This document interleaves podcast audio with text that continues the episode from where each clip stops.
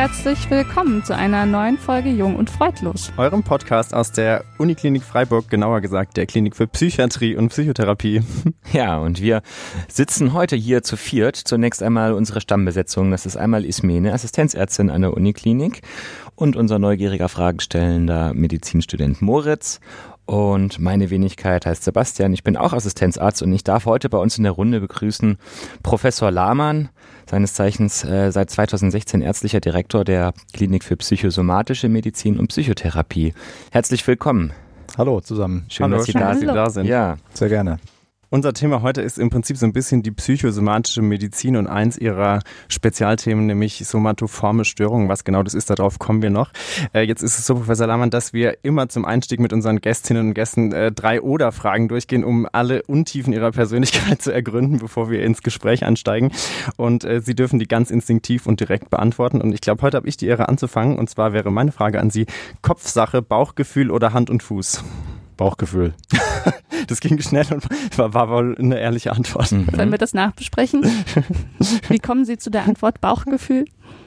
Ah, weil man weiß, dass komplexe Entscheidungen ähm, mit dem Bauch meistens besser zu treffen sind als rein mit dem Kopf. Auch wenn wir das Gefühl haben, dass wir Sachen mit dem Kopf oder Dinge mit dem Kopf entscheiden würden, ist es häufig so, dass wir eigentlich eine emotionale Entscheidung treffen. Und das Zusammenspiel von diesem Bauchgefühl und den, den, dem kognitiven Wissen, das ist ja das, mit dem ich mich auch ein bisschen beschäftige. Das Stichwort ist Embodiment, wie wichtig der Körper ist, um gut durchs Leben zu kommen. Spannend, sind wir schon mitten im Thema. Also aber so eine echt? fundierte Antwort hatten ja. wir selten. Ja. aber auch, ja. ja. Sehr schön. Okay. Es gibt ja noch zwei andere. Ja. Richtig geraten, ja. Dann würde ich gleich mal weitermachen. Meine Frage ist T-Shirt, Poloshirt oder Rollkragen? T-Shirt. Okay. Haben Muss Sie dafür auch noch? Überlegen, haben Sie auch, ja, haben Sie, haben Sie dafür auch noch so eine fundierte Antwort? Ja, Rollkragen sieht gut aus, aber ist mir persönlich zu unbequem. Okay. Und dann lieber richtig T-Shirt, entspannt. Alles klar. Sehr ja. gut. Ich habe auch noch eine Frage, ähm, passend zur Jahreszeit, mhm. ähm, aber nicht zum aktuellen Wetter. Sonnenbrille, Sonnenschirm oder Sonnencreme? Boah, Sonnenbrille am liebsten. Weil mhm. sie am coolsten aussieht? Ja, weil ich keine Sonnencreme mag. Wobei wir hier ja in der Nachbarschaft direkt die Hautklinik mhm. haben, unseres Universitätsklinikums. Die würden wahrscheinlich eher zur Sonnencreme raten, aber ähm, ich glaube in erster Linie zum Sonnenschirm, zum Dauersonnenschirm so. genau. wahrscheinlich. Drin bleiben. genau. Ja. Mhm. Gut. So, dann steigen wir doch mal ein. Jetzt haben wir Sie kennengelernt, oder? Gibt es noch offene Punkte? Das sind die drei freudianischen Hauptfragen, glaube ich. Da hat man schon fast das Freiburger Persönlichkeitsinventar zusammen. Genau. Nicht ganz, aber.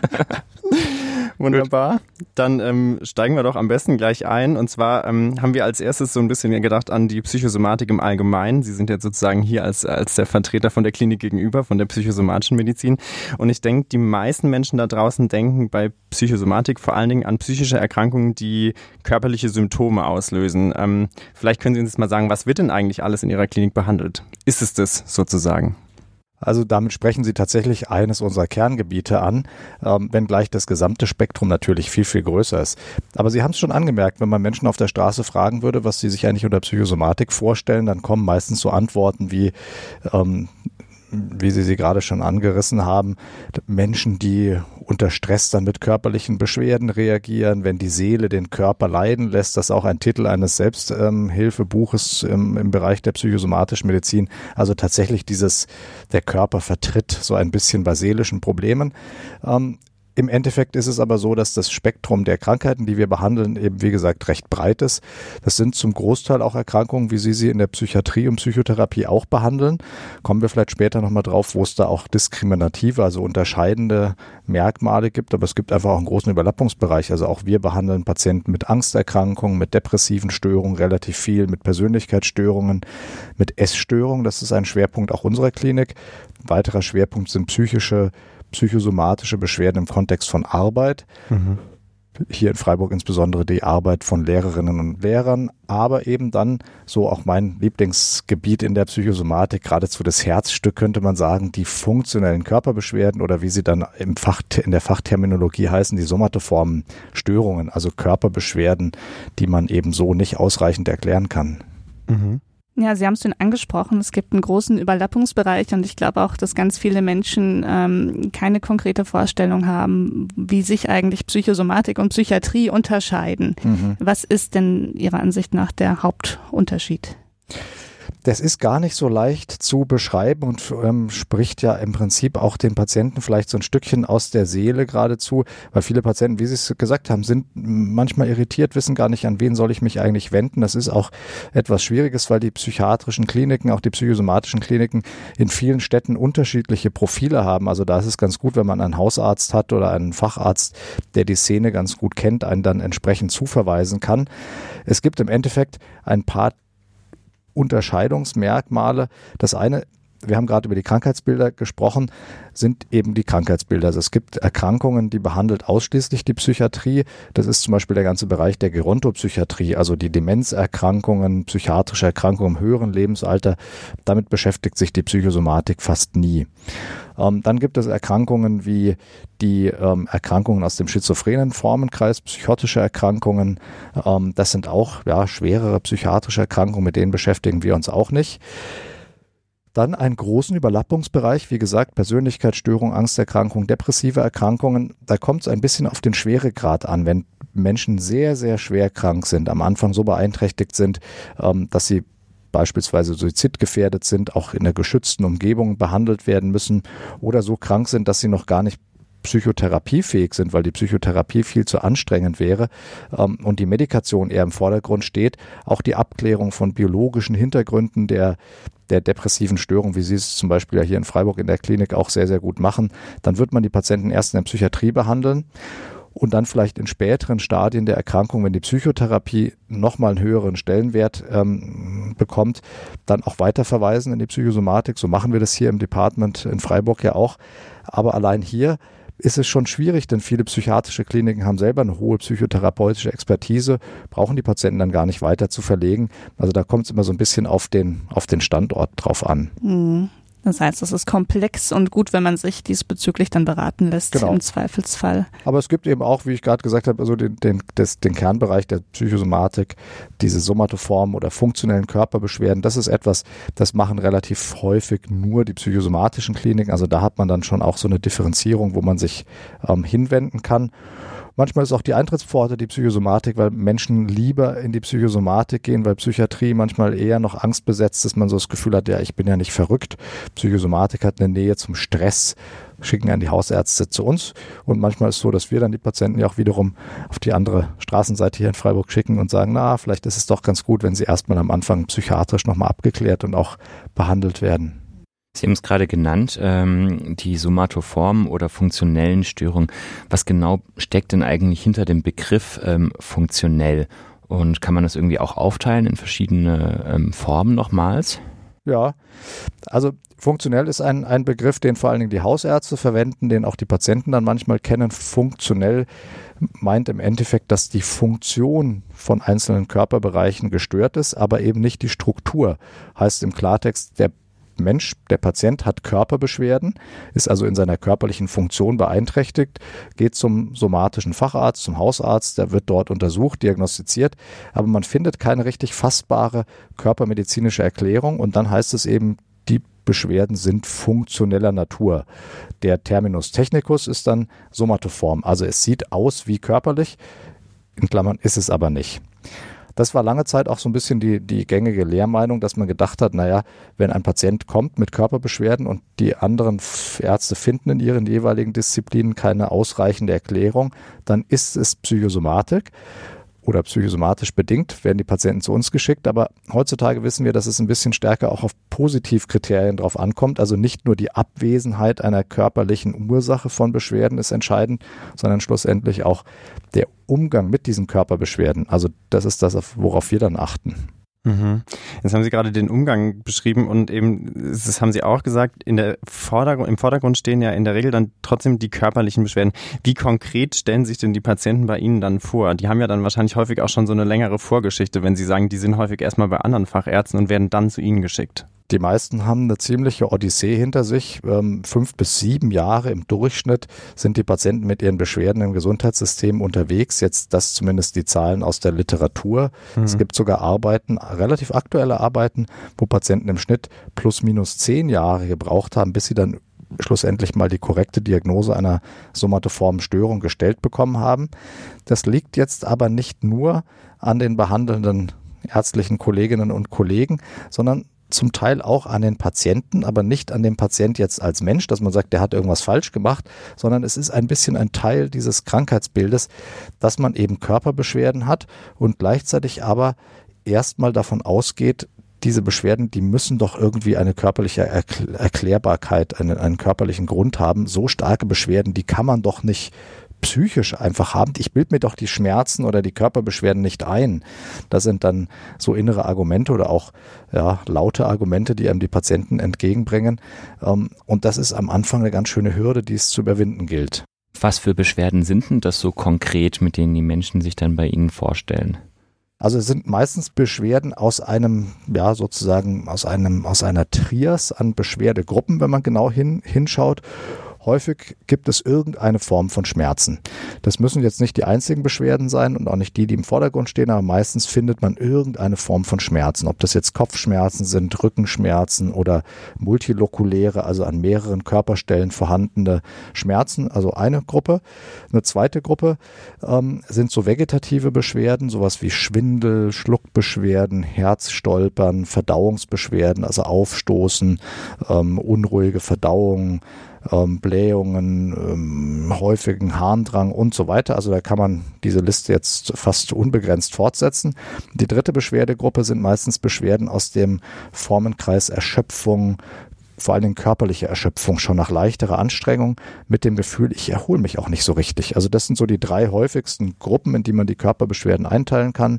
Schmerzen, vegetative Funktionsbeschwerden und ähm, Erschöpfung. Sind es dann auch jeweils, weil Sie jetzt gesagt haben, drei Bereiche, äh, drei verschiedene Krankheitsbilder oder sind es trotzdem alles irgendwie somatoforme Störungen? Das sind alles äh, irgendwie somatoforme Störungen. Also den Medizinstudierenden ähm, versuche ich das immer mit, dem, mit der Metapher einer WG nahezubringen, dass ich sage, die WG heißt sozusagen somatoforme Störung. Das ist der Ober, Oberbegriff und da wohnen jetzt verschiedene Parteien und darunter gibt es eine ganze Reihe an einzelnen Krankheitsbildern, die sich aber jetzt nicht leider mit diesen drei Beschwerdegruppen decken, sondern wo man eher schaut, wie viele Beschwerden und über einen wie langen Zeitraum bestehen die Beschwerden. Mhm. Und was ist das Spezielle an dem Umgang mit den Beschwerden? Lässt sich das auch in die Metapher einbauen? Ja, nicht unbedingt in diese Metapher, aber für den Umgang mit den Beschwerden, ähm, da gibt es, ähm, ja, es gibt da auch eine, eine, eine medizindidaktische Brücke, die man bauen kann. Man muss nur Englisch denken. Ähm, ich erkläre das häufig als das D-Disease. Das ist eine, eine, eine, eine, eine ja, didaktische Herangehensweise, die ich mir nicht selber ausgedacht habe, aus, sondern irgendwann mal in einer ziemlich alten Literaturquelle gefunden habe.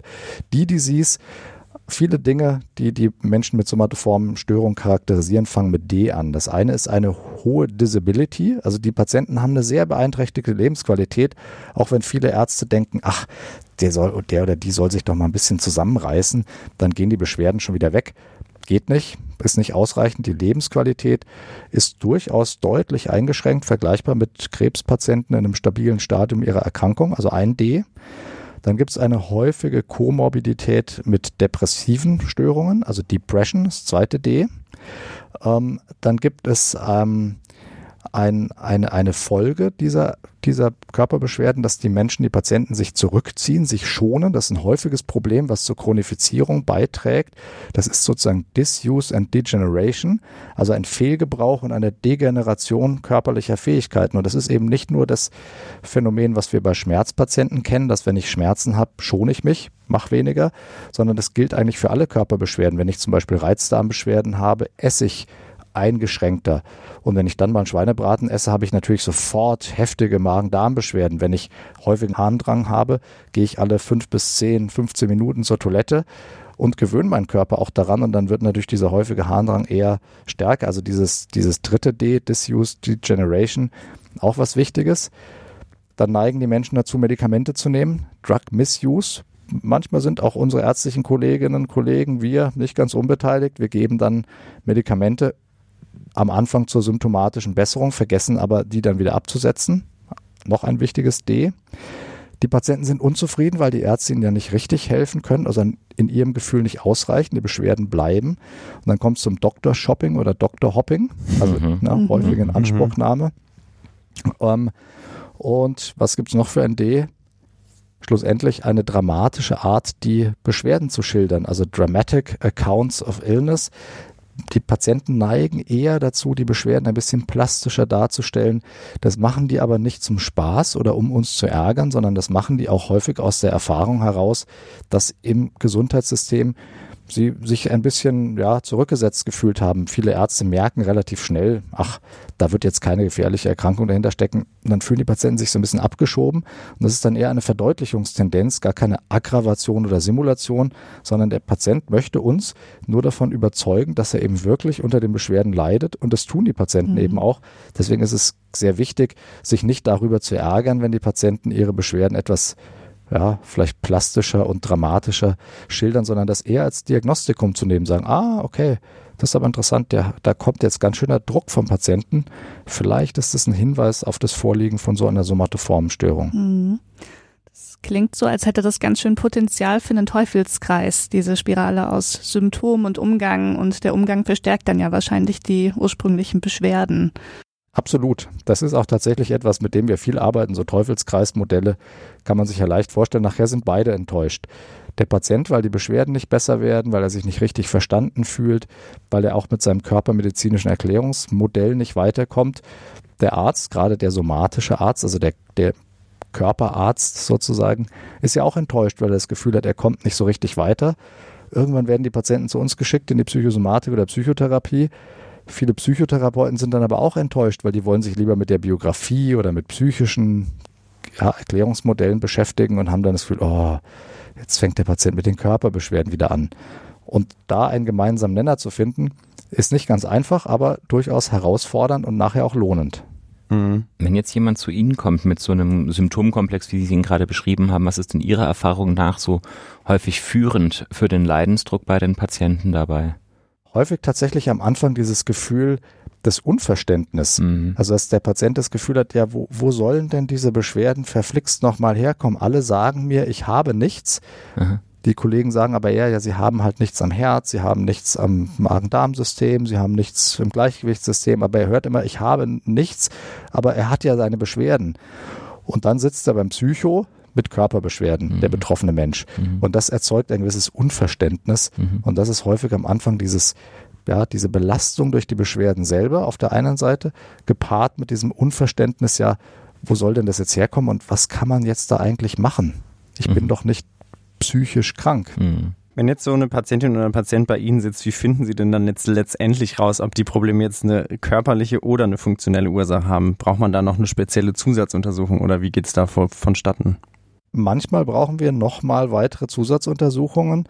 Die Frage ist sehr, sehr wichtig, denn an der Stelle kommt die Medizin ins Spiel. Man braucht am Anfang eben einen medizinischen Blick auf das Ganze. Deswegen ist es auch so, dass wir im Rahmen der Facharztweiterbildung zum Facharzt für psychosomatische ähm, Medizin und Psychotherapie ein Jahr in der somatischen Medizin mindestens verbringen müssen. Ein Jahr ist sehr, sehr knapp. Eigentlich braucht man viel mehr somatische Expertise.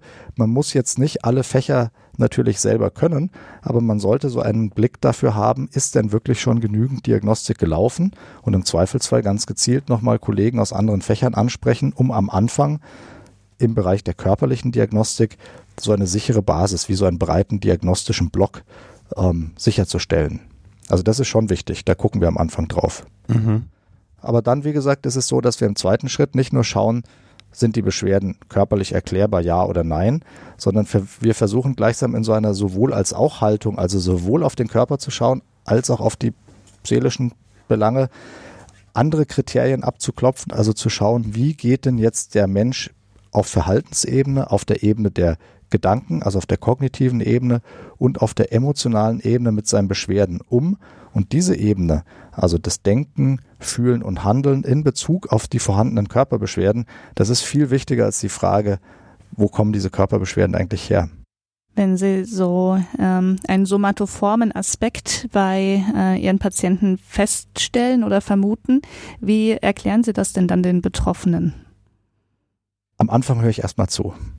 Also ich habe natürlich Erklärungsmodelle im Kopf, aber deswegen habe ich gerade auch einen Moment gezögert, ähm, weil es für die meisten Betroffenen am Anfang wichtig ist, dass sie erstmal einen Raum bekommen, wo sie ihre Klage, diese Symptomklage, also das, das Leiden unter den Beschwerden auch ein Stückchen mal anbringen können. Weil häufig ist die Medizin ja sehr, sehr schnell. Patienten hören dann relativ flott, da, da ist nichts, gehen Sie vielleicht nochmal zu dem Arzt, besprechen Sie es mit dem Hausarzt. Also es geht alles sehr schnell. Und, und das ist für die Patienten am Anfang entlasten und gleichzeitig für unsere Arbeit nachher auch ähm, ja, beziehungsstiftend gleichsam, mhm. ähm, wenn der Mensch einfach mal berichten kann, was er denn schon alles durch hat. Deswegen würde ich das an erste Stelle stellen.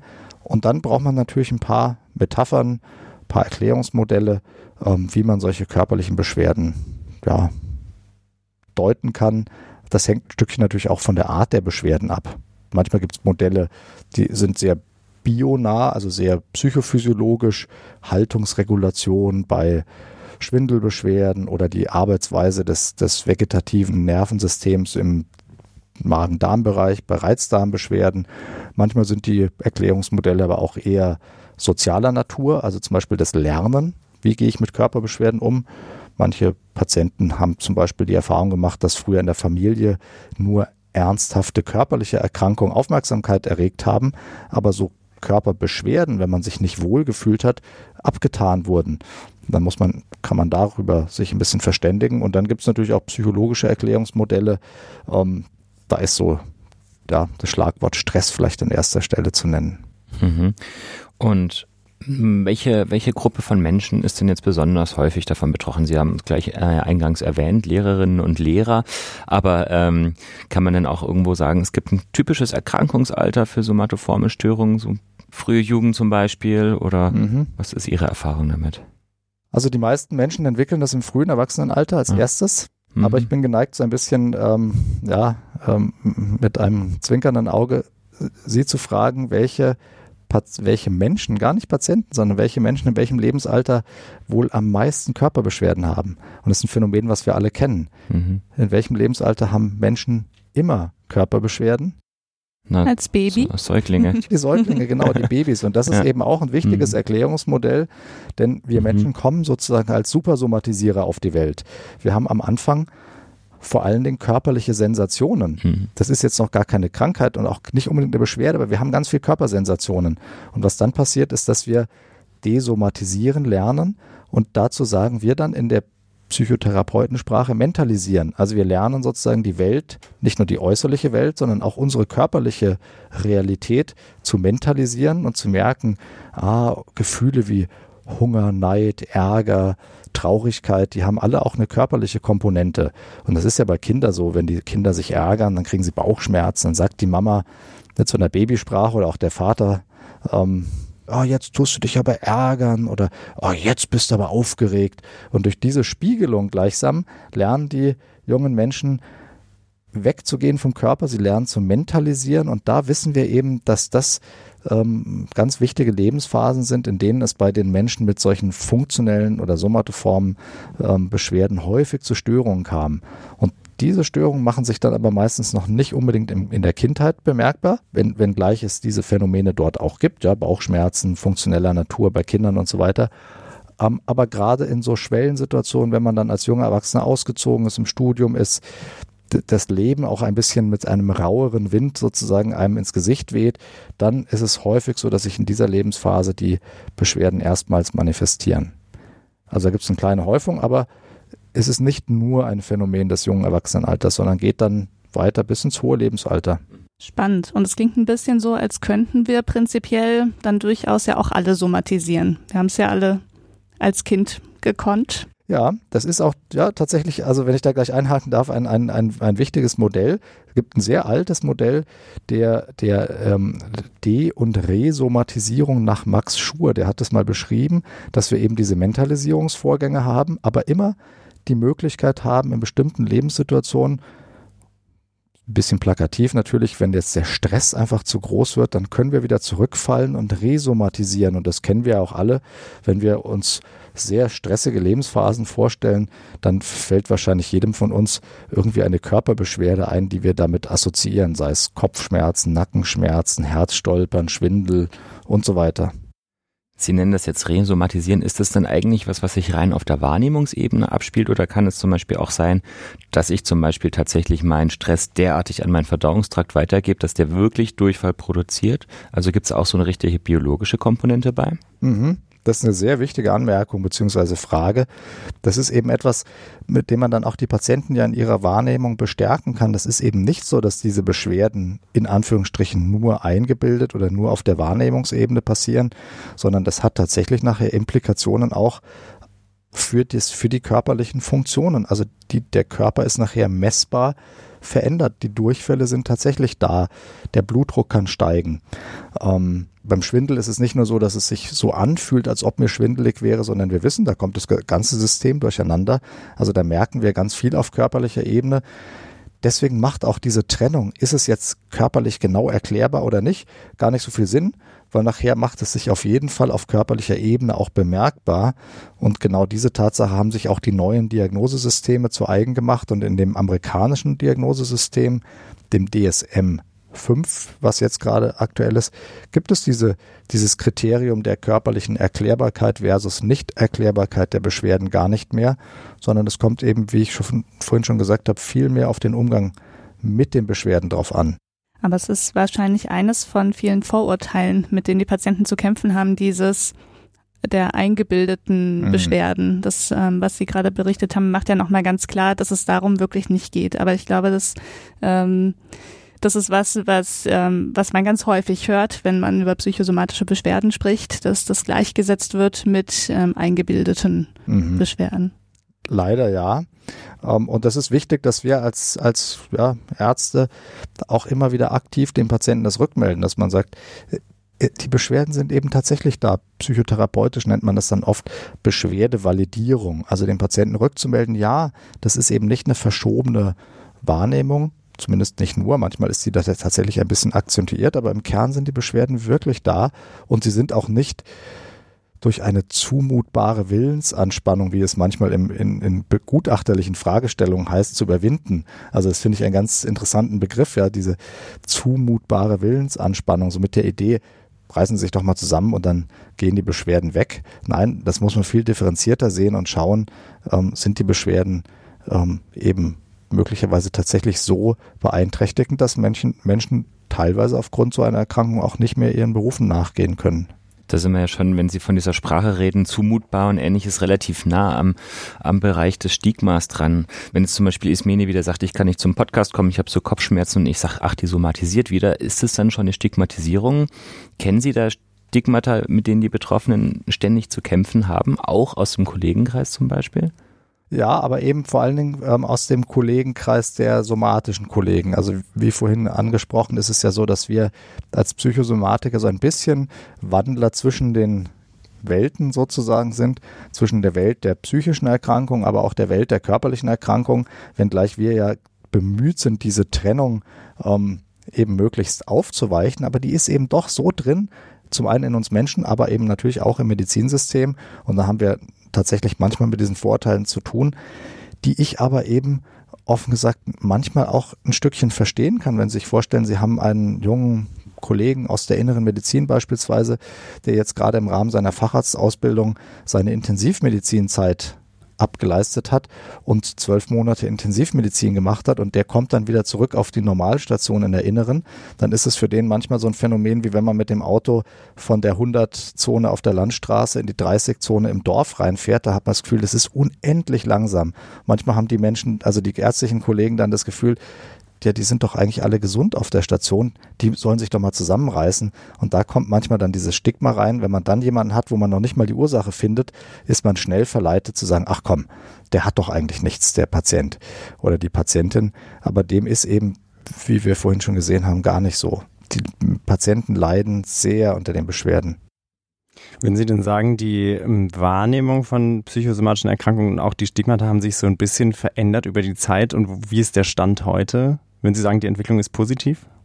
Die ist positiv, aber wir sind noch lange nicht am Ende der Fahnenstange. Ähm, aber es ist erfreulicherweise so, dass sowohl im Bereich der Psychiatrie, also in der, in dem ja, sozusagen Kerngebiet der Psychiatrie, als auch im Bereich der Psychosomatik, da vielleicht sogar noch ein Stückchen mehr ähm, diese Entstigmatisierung schon vorangeschritten ist. Es ist einfach mehr im, im ja, Bewusstsein der Öffentlichkeit, dass es solche Phänomene gibt. Ähm, es gibt ein, ein zunehmendes Interesse auch der Menschen. Es gibt eine Menge an ganz guter Ratgeberliteratur. Ähm, das, diese Themen werden in der Presse aufgegriffen. Sie werden aber auch von Arbeitgebern zum Beispiel besser ähm, in den Fokus gerückt. Also es gibt zunehmend größere und aber auch mittelständische Unternehmen, die sich um Stress am Arbeitsplatz kümmern und der Stress macht sich halt eben, wie, wie, wir vorhin schon gesehen haben, häufig als erstes Mal auch in so Körperbeschwerden bemerkbar. Mhm. Also da, da gibt es schon ein bisschen günstige Entwicklung. Gibt es genug günstige Entwicklung oder ähm, gibt es was, äh, woran Sie denken, was man noch tun sollte oder was vielleicht auch, ähm, was Ärzte tun können, die vielleicht zuhören? Ja, also es gibt sicherlich auf, auf verschiedenen Ebenen noch ähm, Luft nach oben, sage ich mal. Also zum einen natürlich die Ärzte, aber auch da gute Entwicklungen. Es gibt ja im Bereich der Hausarztmedizin zum Beispiel schon seit vielen Jahren die Vorgabe, dass die Kolleginnen und Kollegen, die Hausärzte, Hausärztin werden wollen, die müssen im Rahmen ihrer Facharztweiterbildung auch einen Kurs der psychosomatischen Grundversorgung besuchen. Und das führt schon dazu, dass die Psychosomatik bei den jüngeren Allgemeinmedizinern und man muss sagen, erfreulicherweise natürlich auch beim Großteil der erfahrenen und älteren ähm, Kolleginnen und Kollegen, ähm, dass da das Bewusstsein gestiegen ist. Ähnliches bei den, bei den Gynäkologinnen, Gynäkologen, die müssen das auch machen. Und eigentlich wäre es ganz gut für alle somatischen Fachärzte, so einen Basisblock Psychosomatik ähm, mal mitzubekommen. Da ist natürlich das, ja, das naturgegebene ähm, Interesse der, der, der Ärztinnen und Ärzte unterschiedlich. Also da, da kann man sicherlich was machen. Und dann in dem Bereich der, der Arbeitspsychosomatik angesprochen habe ich schon die, die, diese Initiativen bei Firmen. Da passiert schon relativ viel. Auch hier in Baden-Württemberg gibt es beispielsweise die Lehrer-Coaching-Gruppen, an denen wir beteiligt sind. Ähm, in Freiburg ein großes Projekt, wo das, das ähm, Ministerium auch tatsächlich ähm, Ressourcen ja, in die Hand genommen hat, zur Verfügung gestellt hat, um diese Gesundheit bei Lehrerinnen und Lehrern ähm, zu fördern das ist jetzt nicht, das sind nicht nur funktionelle Beschwerden, um die es da geht, aber eben doch in einem erheblichen Ausmaß.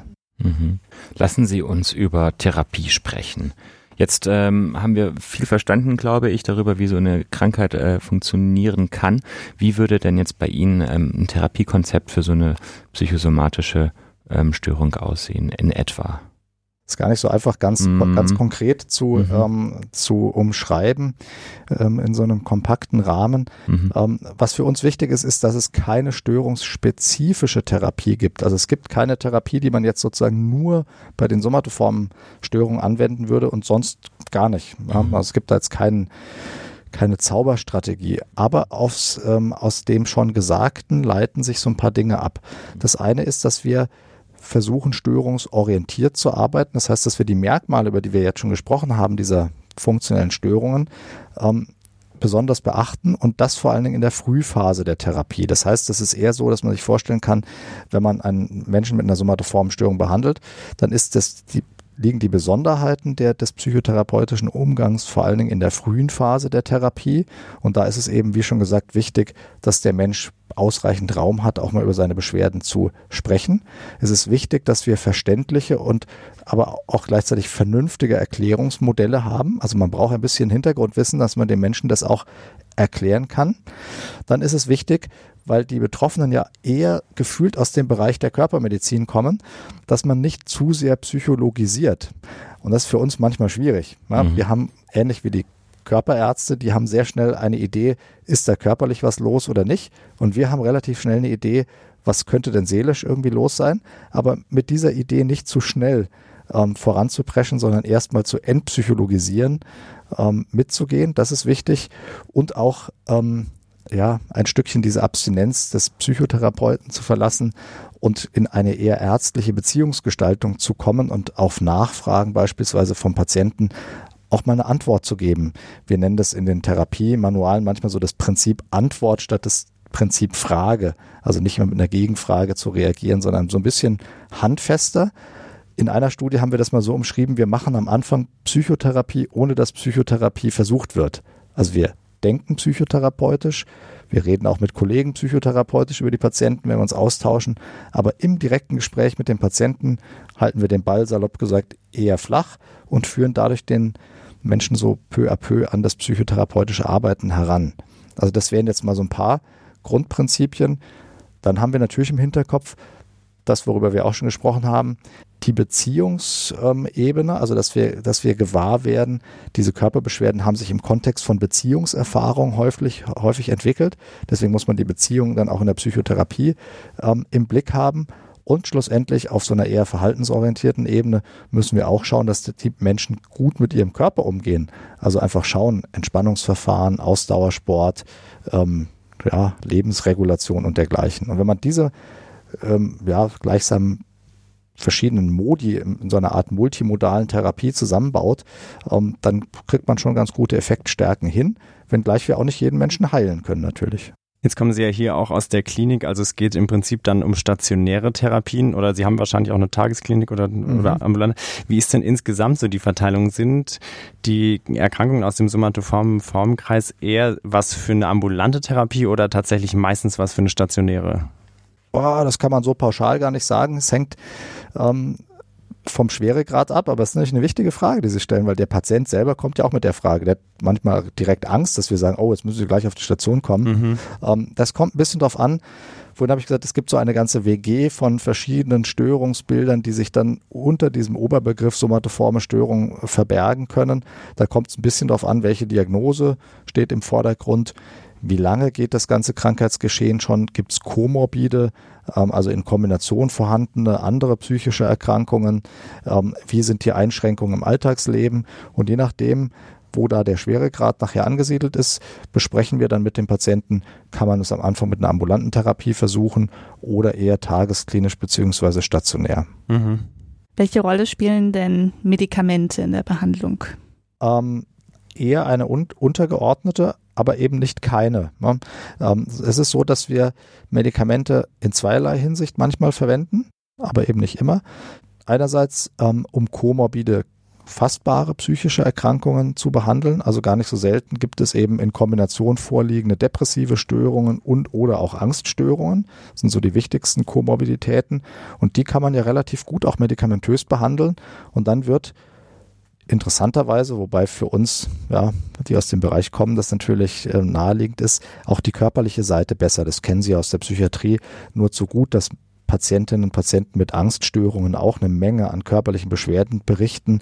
Und wenn man dann die Angst behandelt, dann werden die Körperbeschwerden auch besser. Also dafür verwenden wir Medikamente, um, um so Komorbiditäten zu behandeln. Und in der Frühphase durchaus auch, um symptomorientiert dem Patienten erstmal ein bisschen Erleichterung zu verschaffen. Also wir, wir verwenden am Anfang schon auch mal ein Schmerzmittel oder man kann bei heftigen Herz-Kreislauf-Störungen mal Beta-Blocker ähm, verwenden. Wichtig ist, dass der Patient aber versteht, warum wir das tun, eben nicht um eine möglicherweise aus Sicht des Patienten noch unerkannte Erkrankung zu behandeln, denn das würde ihm dann wieder Sorgen und Ängste bereiten, sondern man muss den Patienten darüber aufklären, der Beta-Blocker, der blockiert gleichsam die Stressrezeptoren im Herz-Kreislauf-System und sorgt darüber für eine Linderung. Also da verwenden wir schon auch manchmal Medikamente. Wie häufig ist es denn so mit so einer Komorbidität aus dem ähm, psychiatrischen oder aus dem ähm, Formkreis anderer psychischen Erkrankungen? Ah, insgesamt mehr als die Hälfte der Fälle, muss man, muss man sagen. Deswegen ist ja. es wichtig, aktiv auch nachzufragen. Also wenn zu mir Patienten kommen mit Körperbeschwerden, dann frage ich meistens von mir aus, auch wenn der Patient gar nicht von sich aus irgendwas berichtet, frage ich mhm. von mir aus nach. Sagen Sie mal, viele Menschen mit solchen Körperbeschwerden, die merken, dass ihnen das auch ganz schön auf die Stimmung schlägt im Laufe der Zeit, bekommen Ängste, dass vielleicht mehr dahinter stecken könnte, haben Angst vor der, vor bestimmten Dingen im, im Alltagsleben. Wie schaut denn das eigentlich bei Ihnen aus? Und dann kriegt man relativ mhm. oft leider mhm. Rückmeldungen dazu. Jetzt haben Sie sowohl die medikamentöse als auch die äh, eher psychotherapeutische Therapie sehr plastisch geschildert. Was ist denn das Hauptziel von so einer Therapie? Was würden Sie sagen? Das Hauptziel ist im Endeffekt, klingt jetzt vielleicht so ein bisschen pauschal, aber ich kann dazu gerade noch was sagen dann. Das Hauptziel ist im Endeffekt die Besserung der gesundheitsbezogenen Lebensqualität klingt jetzt so ein bisschen ähm, ja, mhm. theoretisch. Was, mhm. was meine ich damit? Mhm. Ähm, ich meine damit, dass die Patienten wieder in die Lage versetzt werden, mit ihren Beschwerden, auch wenn die nicht bis auf Null zurückgehen, irgendwie ein Leben zu führen, was ihnen wichtig ist. Da arbeiten wir sehr viel mit Therapiezielen, also dass wir fragen, was ist denn das, was im Leben wirklich wichtig ist? Was wollen sie denn eigentlich wieder tun? Und wie weit müssen die Beschwerden zurückgehen, dass sie vielleicht bestimmte Dinge auch mit einem Rest an Körperbeschwerden, nehmen wir Schmerzen, nehmen wir Schwindel, nehmen wir Herzstolpern oder Reizdarmbeschwerden äh, tun können. Denn häufig haben die Menschen so das Gefühl, ich muss erst wieder komplett beschwerdefrei werden und mhm. dann kann ich mich wieder den wichtigen Dingen widmen.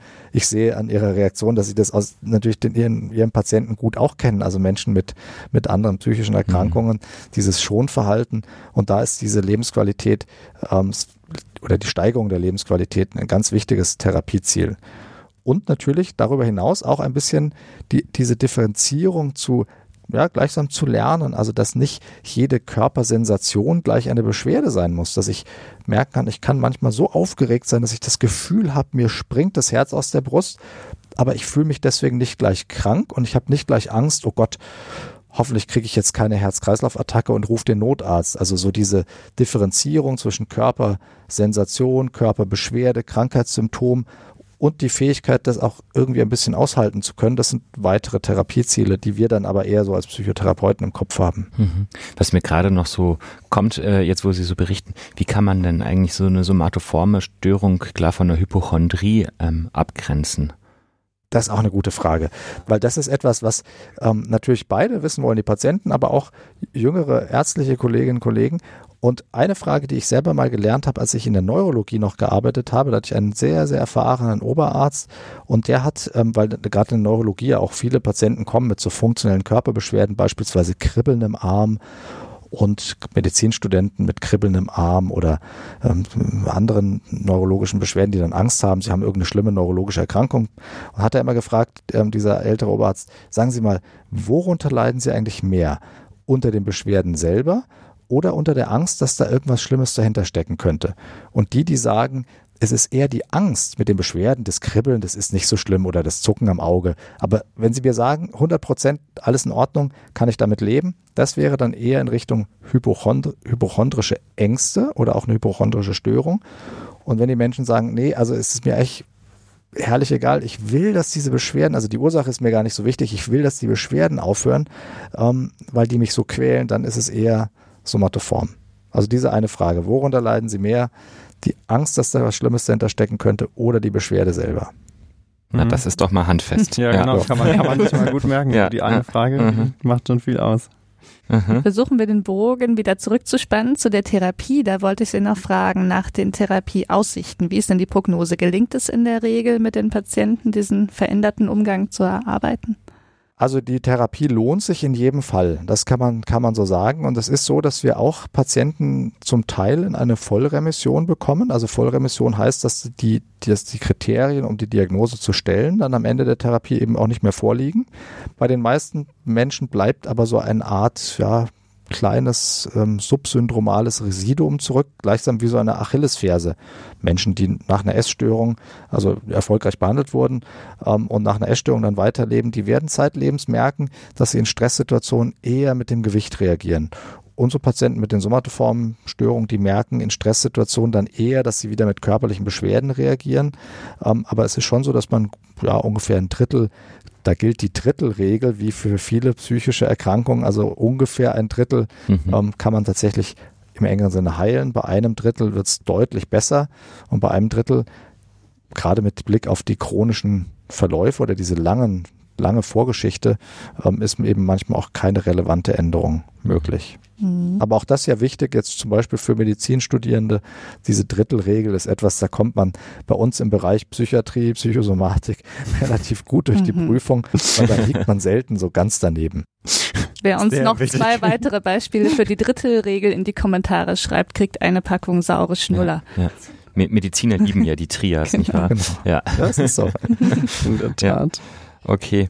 Ähm, Sie haben jetzt kurz bevor wir ähm, ähm, angefangen haben aufzunehmen, ähm, erzählt, dass sie ähm, im Radio waren und da kam dann so eine ganz gemeine Frage, was hat denn eigentlich jetzt die Psychosomatik in den letzten zehn Jahren Neues hervorgebracht? Und haben sie gesagt, sie konnten antworten so ein bisschen über die ähm, Forschung. Ähm, was was gibt's denn da eigentlich gerade für Forschungsthemen rund um, ähm, um die Psychosomatik?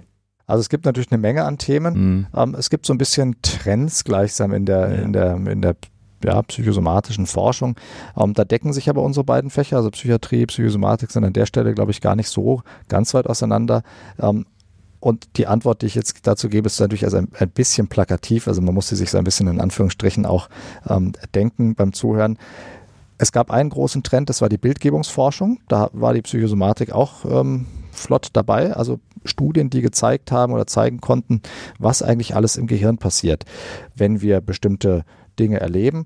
Das gilt für Depressionen, Ängste, Psychosen, aber eben natürlich auch für somatoforme Störungen, dass man mhm. gesehen hat, äh, dass zum Beispiel Schmerzerkrankungen, auch wenn es sich eher um seelischen Schmerz handelt, wie wir ihn zum Beispiel erleiden, wenn wir uns ausgeschlossen, einsam fühlen, dass auch diese Arten von Schmerzen sich im Gehirn abbilden lassen, also eben nicht eingebildet sind. Dieser Trend scheint mir aber fast schon wieder ein bisschen abzuflachen. Ein Trend, der jetzt immer noch in der Forschung, wenn man so Kongresse besucht, ähm, sehr vertreten ist, ist die Epigenetik, also dass wir über den, über den Bereich epigenetischer Mechanismen ähm, oder hinsichtlich epigenetischer Me Mechanismen einen besseren Eindruck davon bekommen, wie sich ja, die Außenwelt nachher auch auf den Körper auswirkt. Das ist ja ein großer Forschungsschwerpunkt ähm, in Ihrer psychiatrischen Klinik unter Frau Domschke hier in Freiburg. Aber es ist eben auch ein Trend, den man in der psychosomatischen Medizin beobachten kann, dass man da besser versteht, wie kommt denn eigentlich so der Stress in die Zelle gleichsam. Und ähm, ein, ein dritter Trend, der eigentlich seinen Ursprung so in der ähm, äh, Computational Neuroscience oder in den, in den IT-Wissenschaften hat, ähm, ist das Predictive Coding, dass wir jetzt besser verstehen, ja, wie macht denn eigentlich das Gehirn in der Informationsverarbeitung Beschwerden? Da sind wir aber in der Psychosomatik noch am Anfang, also da gibt es wenig belastbare Erkenntnisse momentan, ähm, aber da wird viel geforscht und entwickelt und es gibt schon die ersten sehr spannenden konzeptuellen Paper dazu. Predictive Coding meint, dass das Gehirn eben nicht alle Informationen, die wir aus dem Außen, aber eben auch aus dem eigenen Körper bekommen, ständig neu verarbeiten, sondern dass man eher Abweichungen von der Norm detektiert und dass möglicherweise da ähm, bei den somatoformen Patienten wie so eine, eine Art ähm, ja, Fehlregulation oder Verschiebung da ist, dass der Körper eben nicht davon ausgeht, oder das Gehirn nicht davon ausgeht, besser gesagt, dass die Körpersensationen einfach so im Hintergrund immer vor sich hinlaufen, sondern ständig vermeintliche Abweichungen detektiert und da dann sozusagen aus dem Trott kommt. Mhm. Mhm. Mhm. Aber da gibt es bestimmt noch einiges, was in den nächsten Jahren so auf uns zukommt, oder? Aus der, aus der Forschung. Das klingt äh, ja, vielseitig und vielversprechend. Allerdings, da gibt es wirklich viel, weil wir auch noch eben gar nicht so genau wissen, was ist denn jetzt eigentlich los. Wir haben, ja, wie ich vorhin angedeutet habe, ja so ein biopsychosoziales Grundverständnis überhaupt in der Psychosomatik, aber natürlich erst recht bei den somatoformen Störungen. Also was passiert auf biologischer Ebene, was passiert auf psychologischer, was passiert auf sozialer. Dann wissen wir noch gar nicht ganz genau, gibt es distinkte, also unterscheidbare Gruppen dieser somatoformen Störungen oder ist es nicht nachher einfach eine große Gruppe? Auch da gibt es unterschiedliche Trends in der Forschung, aber so eine richtige Antwort ist noch nicht gefunden worden. Und das sind natürlich wichtige Fragen, die es noch zu klären gilt. Was wir auch immer noch besprechen, ist, ähm, wie Angehörige äh, Betroffene unterstützen können. Falls jemand in seinem Umfeld äh, mitbekommt, dass jemand äh, Beschwerden aus diesem Formenkreis hat, haben Sie da einen Tipp für Angehörige? Ja, also in der Tat. Ähm, erstmal ist es so, dass die Angehörigen einfach eine wichtige Rolle spielen. Das ist ja auch wieder etwas, was unseren beiden Fächern gemein ist, dass wir uns viel mit Angehörigen beschäftigen. Es gibt Angehörigengruppen in der Psychiatrie, gibt aber auch viel Notwendigkeit für Familiengespräche in der psychosomatischen Medizin. Ähm, denn das familiäre oder das soziale Umfeld kann da Fluch und Segen zugleich sein. Ähm, alleine wenn man sich vorstellt, wenn ein Familienangehöriger körperliche Beschwerden hat, dann neigt ja das Umfeld erstmal zu seiner empathischen Reaktion, Mitgefühl, Unterstützung und die ist nicht weit weg von Schonung. Und da ist es wichtig, dass man die Angehörigen darüber aufklärt, was ist denn jetzt eigentlich das Problem? von dem Patienten und auch die, das Familiensystem dafür sensibilisiert, dass Schonung und, und Unterstützung im Sinne von Tätigkeiten abnehmen nicht in jedem Fall unbedingt hilfreich ist. Auch sollten sich die Angehörigen ausreichend informiert fühlen, denn das passiert auch manchmal, es passiert sogar uns Ärzten, wenn wir im stationären ähm, Kontext arbeiten, manchmal, dass wir aufgrund der Heftigkeit der Beschwerden dann dazu neigen zu sagen, naja, wenn es so schlimm ist, vielleicht gehen Sie doch nochmal zum Arzt. Oder die Angehörigen sagen, wenn es jetzt so schlimm ist, vielleicht geht doch nochmal zum Hausarzt oder zum Facharzt. Und dann geht diese Kaskade häufig von mhm. vorne los, der Inanspruchnahme und dieses eine D war ja Dr. Shopping oder Dr. Hopping. Also da ist wichtig, die, die Angehörigen auch zu informieren und dieses Schonverhalten so ein bisschen zu reduzieren. Hm. Also die Angehörigen werden dann quasi durch die Therapeuten informiert. Ja. Ähm, wie können denn Betroffene ihr Umfeld selber informieren? Können die das auch? Das können die prinzipiell auch, wobei das eine Frage ist, die wir dann oft eher im Einzelfall diskutieren. Deswegen mm. auch hier wieder ein bisschen mein Zögern, so mit Blick auf die praktische Erfahrung. Denn das ist schwer zu verallgemeinern. Manchmal ist es so, dass das für das Umfeld sehr hilfreich zu wissen ist, was hat denn der betroffene Mensch eigentlich für eine Diagnose, dass man auch vielleicht am Arbeitsplatz oder im Bekanntenkreis mal darüber redet. In anderen Fällen ist es aber gerade so, dass man sagt, nee, es ist besser, der Patient, der Mensch, ähm, ja, wird eher in seiner Stabilität ein bisschen unterstützt und in seiner Abgrenzung und es macht auch Sinn, dass der Arbeitsplatz auch aufgrund der vorhin schon angesprochenen Stigmatisierung, die es natürlich immer noch ein Stückchen weit gibt, ähm, dass da das Umfeld nicht zu viel erfährt. Also das ist, glaube ich, wie gesagt, eher im Einzelfall zu entscheiden und etwas, was wir auch diskutieren und wo wir dann auch manchmal schauen, ja, was ist denn das soziale System, in dem sich der Patient bewegt. Wir haben ähnlich wie Sie ja auch in der Psychiatrie, ähm, haben wir als wichtige Säule auch der multimodalen Therapie ähm, Sozialberatung. Ähm, wir haben auch bei uns eine jetzt ähm, noch relativ junge Stiftungsprofessur für systemische Familientherapieforschung, die für den Bereich auch von großem Wert ist. Mhm. Ähm, wie Sie es ja angesprochen haben, Familie, soziales System hat einen hohen Stellenwert. Mhm. Okay.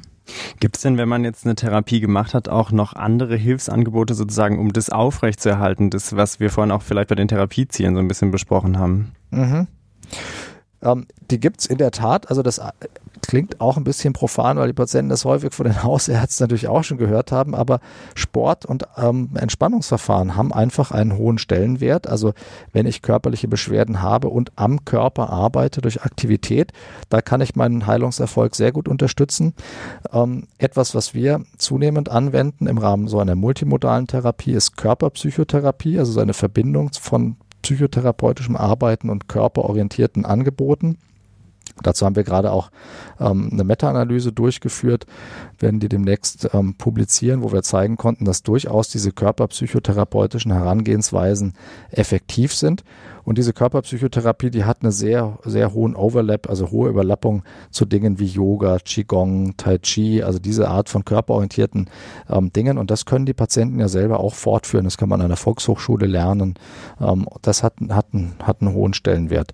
Und nicht zuletzt natürlich aber eben auch nicht bei allen Patienten achtsamkeitsbasierte ähm, Elemente. Für manche unserer Patienten von großem Stellenwert, für manche in früheren Krankheitsphasen ist Achtsamkeit aber auch nicht nur gut, kann man sich leicht vorstellen, mhm. wenn man zu achtsam auf seinen Körper hört, mhm. ähm, kann es auch mal nach hinten losgehen. Mhm. Ja, dann ähm, sind wir schon beinahe am Schluss und ja, Fragen Kaskade angelangt so schnell, hier. Ja, es ging ganz schnell. Wir haben gebannt zugehört. Ja. Ähm, Jetzt möchte ich Sie gerne zum Schluss so nochmal fragen. Also was möchten Sie den Leuten denn so zusammenfassend mitgeben zum Thema somatoforme Störungen? Also zusammenfassend könnte man sicherlich sagen, dass die somatoformen Störungen ähm, eine große Herausforderung in der, in der psychosomatischen Medizin sind, die verständlicherweise zu dem Gefühl führen, oh Mann, ich weiß gar nicht, wann das mal besser wird. Also es ist ein zäher Verlauf häufig, es ist ein, ein ja, ähm, ist keine einfache Schwarzwaldwanderung, sondern eher eine Mehretappen Hochalpin-Tour, die wir in den Therapieverläufen gemeinsam mit den Patienten zu bewältigen haben. Aber, und das ist mir eben auch wichtig, dieser Aufwand und diese langen Therapieverläufe, die lohnen sich im Mittel durchaus. Also es lohnt sich, ähm, diese Haltung zu versuchen zu etablieren, sowohl als auch. Also es gibt eben sowohl körperliche Anteile im, im, im Leben eines Menschen, ja, auch im Alltagsleben, wie auch seelische und diese Gemeinsamkeiten eher in den Vordergrund zu stellen.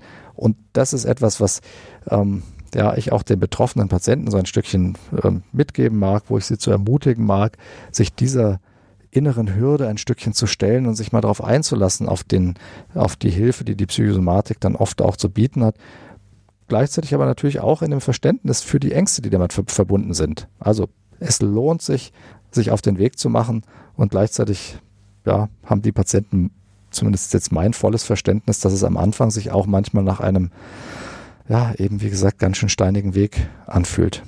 Ja, wunderbares Steinig, aber Schlusswort, lohnt oder? sich. Ja, würde ich Genau. aber auch sagen. Sehr schön. Super. Vielen Dank, dass Sie unseren Fragen Rede und Antwort gestanden sind. Sehr Ja, gerne. es war eine sehr Genau. spannende Stunde, die wir verbracht haben, finde ich. Ja. Hat sich sehr gelohnt. Genau. Vielen Dank fürs Kommen. Genau, und ansonsten vielen Dank an euch da draußen fürs Zuhören mal wieder. Äh, uns hat's Spaß gemacht und wir hören uns dann wieder in zwei Wochen, würde ich sagen. Ne? Genau. Bis dahin. Tschüss zusammen und vielen Dank nochmal. Sehr gerne. Tschüss. Tschüss.